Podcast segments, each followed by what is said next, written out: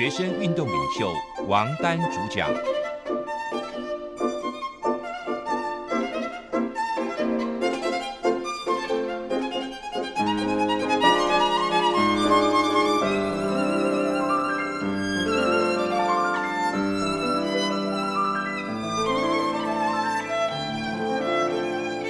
各位听众，你们好，这里是中央广播电台台湾之音，台湾会客室王丹时间，我是主持人王丹。首先呢，我们进行第一个单元大陆时事评论啊，在这个单元中呢，呃，我们来讨论一下前不久啊，在台湾的举办的这个金马奖颁奖典礼上所起的一段风波。大家知道，在这个金马奖颁奖典礼上获得了最佳纪录片导演奖的傅余啊，说起来这个人我还认识呢，哈，那。在台湾教书的时候，跟他打过一些交道啊。他是一个很有理想的这个呃青年艺术工作者。那么他在发表获奖感词的时候呢，讲了一段发自他肺腑的话，是说希望台湾能够被视为一个独立的个体。啊，那当然这个被外界解读就很有一定的支持台湾独立的这样的含义。那么这样的一番话讲出来呢，当场引起来自中国大陆的演员的这种抗议啊。后来。在海峡两岸的网络媒体上，都激起了巨大的舆论波澜。当然，来自中国大陆的网友一面倒的哈这个洗版辱骂傅余，这个呢可以说是不难想象的。毕竟在今天中国没有言论自由的环境下和洗脑教育的这样的背景下，就算有不同的声音，也不可能表达出来，也不可能被外界听到。不过我们要讨论的就是在台湾社会的内部，其实也有。很多不同的意见，比如说有人指责傅瑜啊，说他的发言呢破坏了金马奖的气氛，说以后中国大陆就不会派艺人来了，那么金马奖恐怕就办不成了啊，等于毁了金马奖。有人说傅瑜这个人呢，不应当因为他自己的这种啊政治立场破坏了艺术，应当让艺术归艺术，政治归政治，不要打扰艺术。还有人说。说言论自由可以啊，但是呢，在言论自由的同时，你也不应该在金马奖这样的场合下哈说一些不适宜的话，这跟言论自由没有冲突等等。以上的论点呢，在我看来都觉得非常的荒谬。下面我就一一的来驳斥一下哈。首先呢，我觉得我们根本就没有必要围绕傅瑜发表的观点来进行讨论，因为其实他的观点你可以同意，也可以不同意。网上的争论大概也都不是围绕着他的观点，是围绕着他的这个行为。我们知道，统独议题本身呢，其实不应当是这一次事件的关注焦点啊，否则的话，我觉得就我们就转移了真正应该关注的焦点了。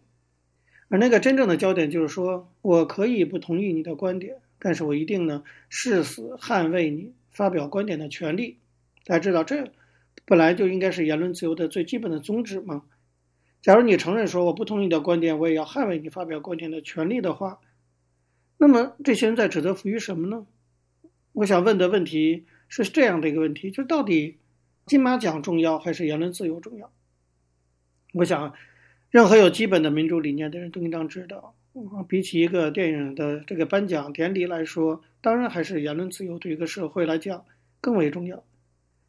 如果中共啊真的因为傅余的这番讲话就抵制了金马奖，导致金马奖办不成，第一，金马奖实在太虚弱了，没有中国的电影，这个奖都不能办了吗？第二，那是中共他们的事情，是他们对言论自由的侵犯，在这里我们应当谴责的是中中共，你怎么能因为一个人的一番话然后抵制这个奖呢？我们怎么会反过来还去谴责正当的行使了自己言论自由权利的傅余呢？我觉得这完全是本末倒置啊！其实呢，连中国的国台办后来都出面表示说，所谓要抵制下一届金马奖是假新闻，意思是中国官方都否认，他们不会因为傅余这番讲话抵制金马奖。所以我就不知道了，那些来自中国的网络上那些愤青们，你们到底在激动什么呢？如果你们真的觉得哈感到义愤填膺、很气愤，你们应该去抗议中共的国台办才对，对不对？那傅余都讲了支持台独的话，国台办还不去抵制金马奖，你们应该抵制中共才对。其次啊，说这个傅余在金马奖颁奖典礼那样的场合啊，讲一些政治性的话，说这是不合时宜的行为，我觉得也很值得商榷。大家都知道，在好莱坞啊，西方的各种这个艺术啊、电影啊颁奖典礼上，经常有演员、艺术家会借着获奖感言的机会，因为他们也难得有这样的机会，面对那么多媒体嘛，来发表他们对于啊社会政治问题的看法。我觉得这很正常，在西方也没有人指责这些人说他们不合时宜啊。难道在那个讲台就只能讲电影的事吗？好，就算我们不去跟好莱坞比，大家应该想想一些问题，比如说什么叫不合时宜呀？这里的时宜是什么东西啊？时宜的标准在哪里？时宜的标准是谁定的？啊，为什么要这样的标准？凭什么这个标准由那些人去制定？这些问题难道大家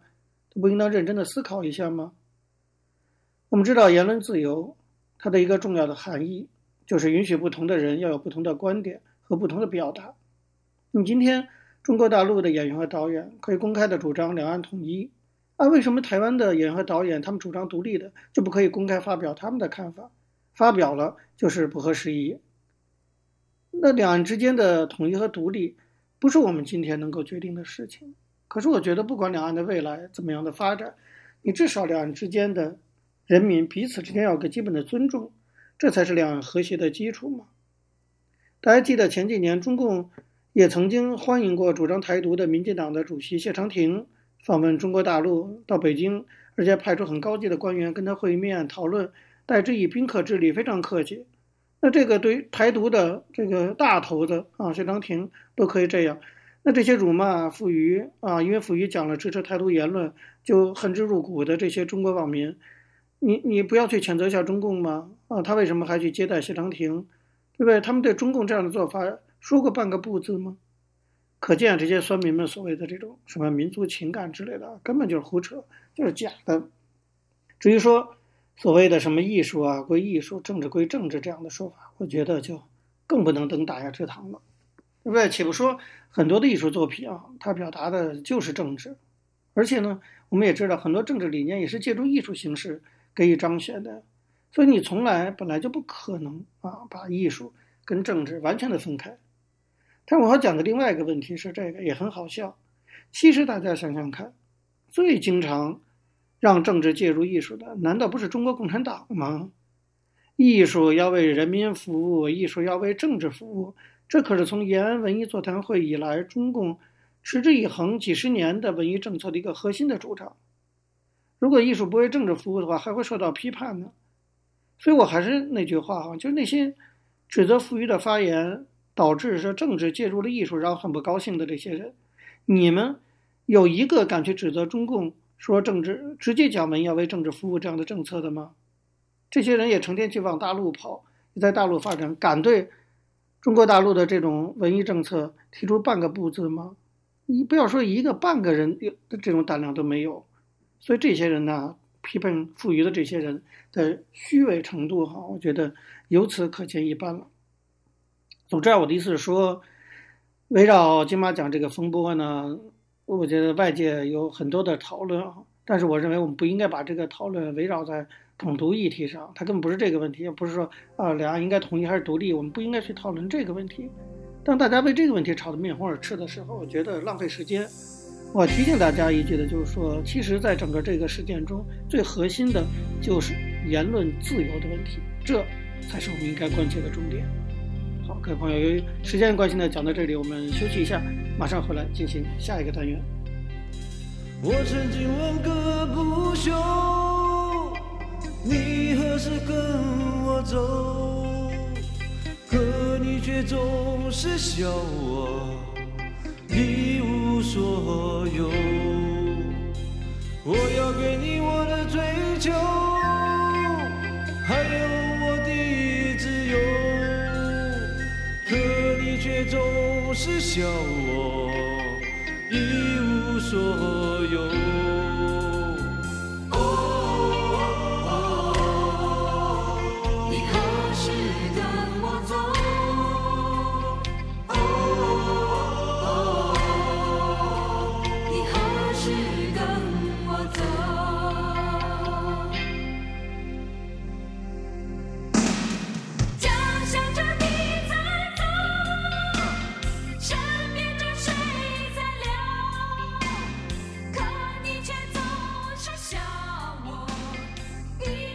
各位听众，你们好，这里是中央广播电台台湾之音，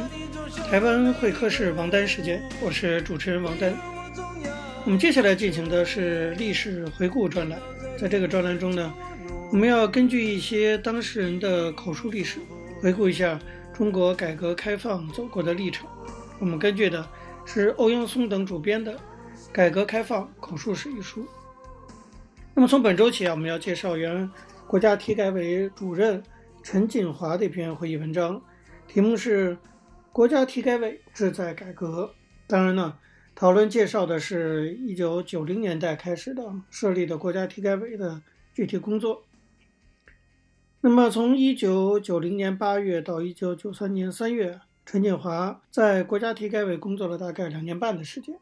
这段时间虽然不长，但是呢，正是中国改革的一个很关键的时期——六四以后那段时期。当时，陈建华也承认，国内对于改革的争论很大，国外更是议论纷纷。陈建华接体改委的工作刚开始的时候，由于六四这件事情的关系，体改委的工作实际上处于停顿状态。但是从大局来讲呢，又非常需要在改革上有所动作，所以陈建华说，在形势严峻、工作开展相当困难的情况下，我。受命到体改委工作。陈锦华说：“邓小平讲过，总理的屁股要坐在改革上，因此国家体改委一成立，就由先后两任总理兼主任。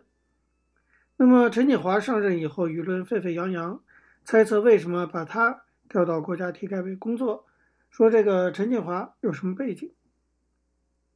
根据陈锦华的回忆。”一九九零年五月下旬，国务院召开会议，讨论上半年的宏观经济形势。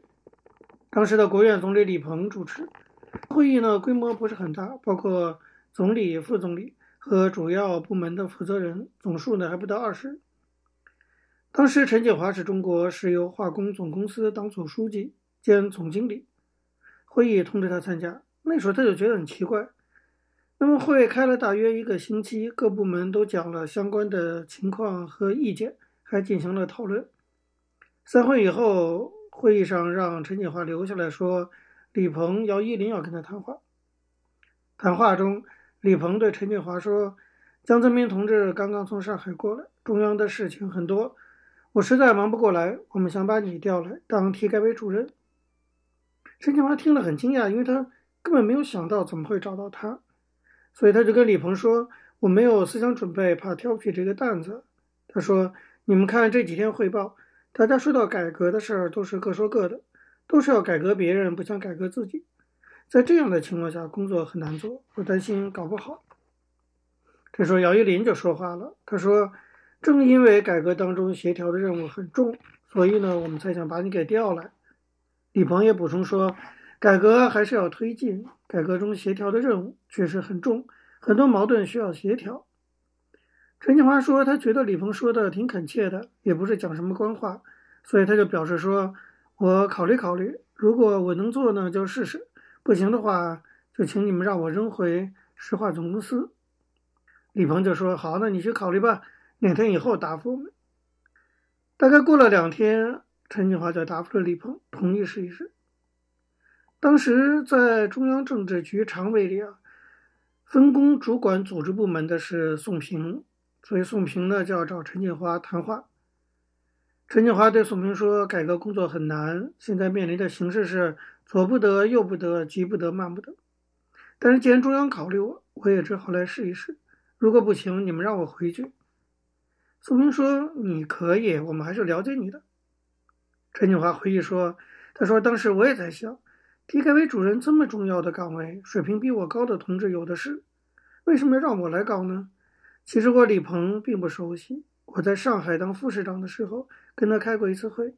研究华东电网电力的调度问题。当时他是水电部的副部长，仅仅这一次，以后我们没有往来。我琢磨来琢磨去呢，可能是这么几件事让李鹏对我有点好印象。那么陈启华说的这么几件事是哪几件呢？一个就是一九八九年年底，台湾的台塑集团的创办人王永庆来北京商谈在大陆投资建设大型石油化工项目。当时邓小平会见了王永庆及其家人。在会见之前，邓小平对杨尚昆等陪同人员说，对王永庆回来要采取非常积极热情的态度，所以建议李鹏正式表示欢迎王永庆来大陆发展，和他合作合资办项目。但李鹏呢，对这个厂子的情况不是很清楚，所以他决定亲自到福建厦门去看看，研究一下。当时陈锦华是中石化总经理，石油化工是他们管的，所以李鹏叫陈锦华跟他一起去。在专机上，李鹏问陈锦华六氢是怎么回事，陈锦华就告诉他说，六氢是第六轻油裂解厂的简称，轻油呢就是轻质油，是从原油中提取的石油化工原料。国民党在台湾建造了五个轻油裂解厂，都是垄断的官僚资本。从第六个开始，产业开放，允许民营资本进来，于是就有了王永庆的第六轻油裂解厂，简称六氢。李鹏一听才明白，那时候陈锦华觉得说这件事可能给李鹏一个印象，这么复杂的事情三言两语就讲清楚了，说明他这个人脑子不糊涂。另一件事就是陈锦华对王永庆的实力啊。那时候还有点不大放心。当时王永庆还同时酝酿在台湾投资建设六轻，规模也非常大，所以陈锦华就委托兴业银行帮助做了一些调查。结果兴业银行提供了一大厚本资料，对王永庆有没有能力建这个厂提了很多问题，还提醒说王永庆的企业是个家族企业，他本人年纪大了，一旦有变化，家族里的纠纷会影响投资。所以在李鹏征求陈锦华的意见的时候，陈锦华就讲了向商业银行咨询的情况，表示呢还要再做些调查研究。因此，有关方面对于王永庆的合作变得慎重起来。陈锦华后来想说，也许这件事给李鹏留下了印象，认为他这个人比较务实，不是容易昏头的。此外，还有一件事呢，就是一九九零年初，李鹏专门主持会议，听取福建省政府、厦门市政府汇报。福建省政府、厦门市政府把事情看得很简单，有点心急。李鹏就让陈锦华发表意见，陈就讲了工作的艰巨性、复杂性，说不能低估。当时福建在泉州与中石化合作建了一个很大的现代化炼油厂，福建省和厦门市为了上马王永庆的项目，要把他们这个项目停掉。陈锦华坚决不同意，强调说，为了要跟王永庆合作，更要把我们的厂建好，这样在谈判中我们才有实力。有筹码。陈建华估计说，这件这几件事儿可能给李鹏留下了陈建华这个人办事还牢靠的印象，所以促使李鹏决定调他到体改委工作。他说：“当时我在粉碎四人帮后的上海中央工作组，中共上海市委、市政府的经理，特别是主持筹办中国石油化工总公司的工作，认真贯彻了党中央、国务院决策，改革与发展的业绩呢，也都超过了预期。”这应该是选用我的业绩基础，没有这个基础，仅凭一个人的一次机遇，是不可能把我调到国家体改委主任这个敏感而又重要的岗位上的。这就是为什么以前都是总理当体改委主任，这回找这个石油化工总公司的经理来当体改委主任这么重要的一个职务的基本原因。好，各位听众，有时间关系呢，讲到这里我们休息一下，马上回来进行下一个单元。平时里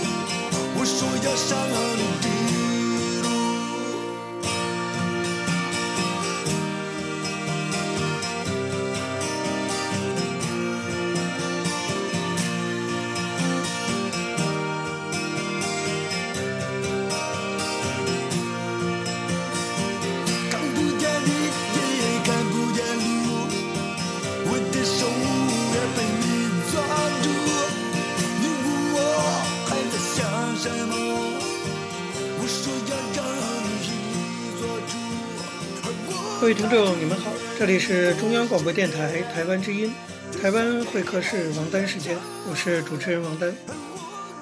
在今天的台湾经验专栏中呢，我们继续介绍台湾公民社会发展中非常重要的一个部分，那就是社区大学的经验。希望这些经验呢，以后也可以成为中国大陆未来类似社会建设的借鉴。我们上次谈到啊，社区大学对于公共参与所起的作用，那么我们先介绍在审议民主方面，社区大学所起的作用。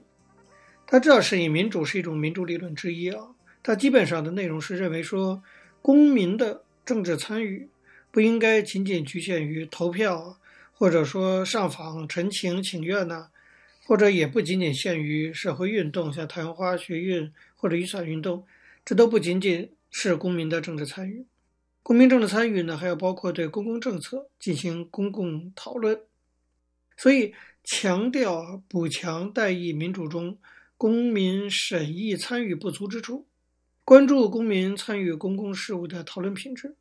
对于公民参与政策讨论的操作流程有清晰的规范，以确保参与者呢能够得到充分的资讯，以及能够进行平等的、理性的、好好说话的这样一种对话的机会。这个呢，基本就是审议民主的内容。审议民主现在今天的台湾的社会已经蓬勃发展起来了，但是最早开始的时候，社区大学就参与其中，扮演了在社区开拓和播种审议民主的角色。很多的经验都是由社大开创的，比如说第一场正式的公民会议、第一次农村议题、第一次客家议题、第一次原住民议题的公民审议的经验，都是在社区大学这个平台上开始推动举办的。早在十几年前啊，两千零六年。台北市长审议辩论会的前夕，就由台北市的十二所社区大学和公视，就是公共电视台，合办了市政愿景十三谈。通过这种方式呢，发展出了审议民主与社区相结合的这样一种新的公民参政的新模式。那么这场系列论坛，首先是由社区大学和教育改革、社会福利、空间改造、环境保护等不同领域的。一些非营利组织来合作，共同撰写了关于台北市重大的市政参考资料。然后呢，针对全台北市未来发展的前景，举办社区学习圈的会议，把会议的结论送到十二所社区大学。到了大大学之后，再召开公共论坛，在加入各分区的在地议题之后，那么由各地的公民进行再次的审议。这就是审议民主的程序，这样的一个操作模式，它主要的特点就是说，尝试去建立一个更大的一种社会机制，把审议民主呢能够镶嵌在其中，促使审议的结果得以透过社区大学的传播能量和途径，吸引更多的公民在社会各个角落不断地进行讨论，让社会的回响啊，就讨论的范围能够尽量的极大化。你比如说，当时台湾社区大学办理了各种各样的审议民主的公民参与会议，讨论的内容呢也是丰富多彩的。像这种通过审议民主所讨论的题目，以当年在台北市为例，就包括比如说台北北投的温泉博物馆何去何从，包括像北投老街区要怎么进行改造，像税制改革也进行了讨论。那么，像宜兰社区大学就讨论了新竹科学园区是不是要建立一个宜兰基地的问题。那么，苗栗县的社区大学讨论了苗栗当地造桥火车站宿舍是应该保留呢，还是应该拆掉的问题。台南县曾文社区大学讨论了在农村的休耕政策应该怎样制定的问题。基隆市的社区大学讨论了在基隆市八斗的生活圈怎么样跟基隆市的。它有一个很有著名的国立海洋科技博物馆，能够相互帮助、共同发挥作用这样的问题。淡水的社区大学呢，讨论的是经营一个观光客与居民能够共享的淡水小镇的方案到底应该是什么。另外，比如说内湖社区大学就讨论了内湖庄艺场，就是内湖的这样的一个活动场地，到底要怎么样发挥社会作用的问题。另外，刚才我们提到过，文山社大和整个台北市十二所社大共同参与了市长的选举啊，进行了市政愿景十三谈这样的活动。那么，像台南社大呢就讨论说，台南市的槟榔，大家知道台湾南部很多人爱吃槟榔哈，但是槟榔长久的吃啊，对人体的健康是不好的，所以台南师大呢就专门办了一次讨论，公民审议式民主讨论，讨论台南市槟榔健康危害防治社区的具体措施。另外，台南西安的曾文社大，刚才我讲他们讨论农村问题比较多，他们也讨论了农地政策的公民愿景。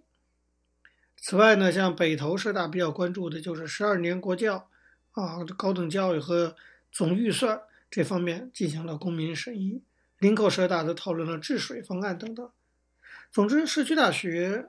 当然它的资源有限，工作人员不多，而且也没有什么常聘的专业的这种师资，更没有什么稳定的修业年限的要求，也缺乏研究经费。这些条件当然很难让社区大学有余力。可以不断地发展新局，持续地深耕审议民主的这些议题，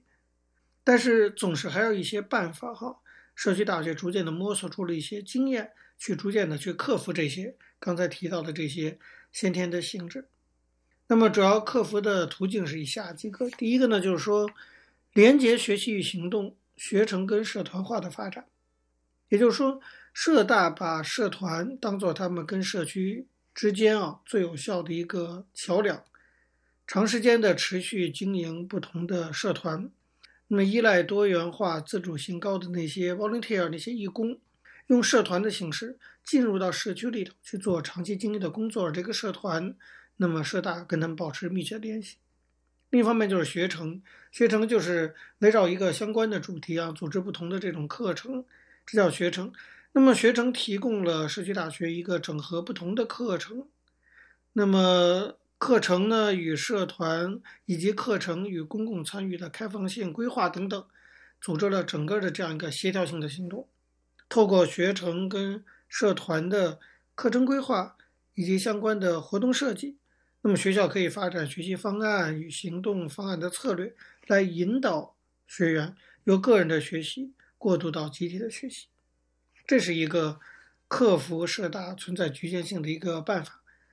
第二个办法呢，就是跨社大的连接啊，你不仅仅有一个社大还是不够有力量的哈。比如说，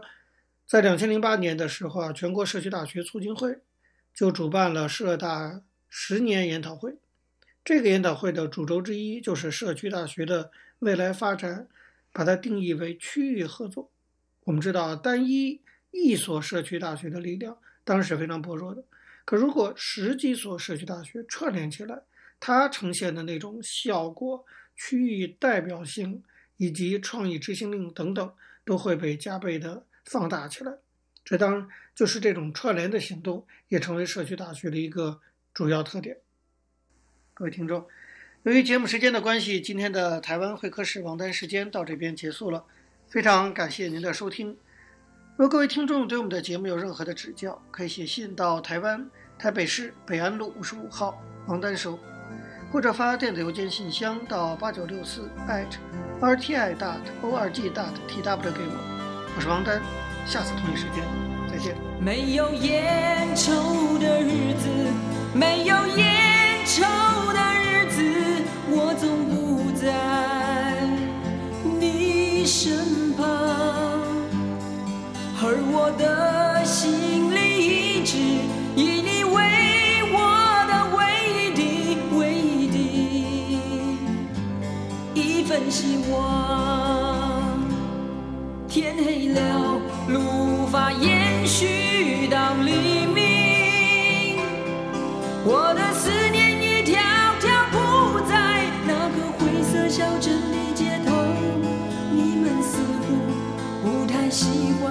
没有蓝色的鸽子飞翔，哈哈哈，哈哈哈。手里没有烟，那就画一根火柴吧，去。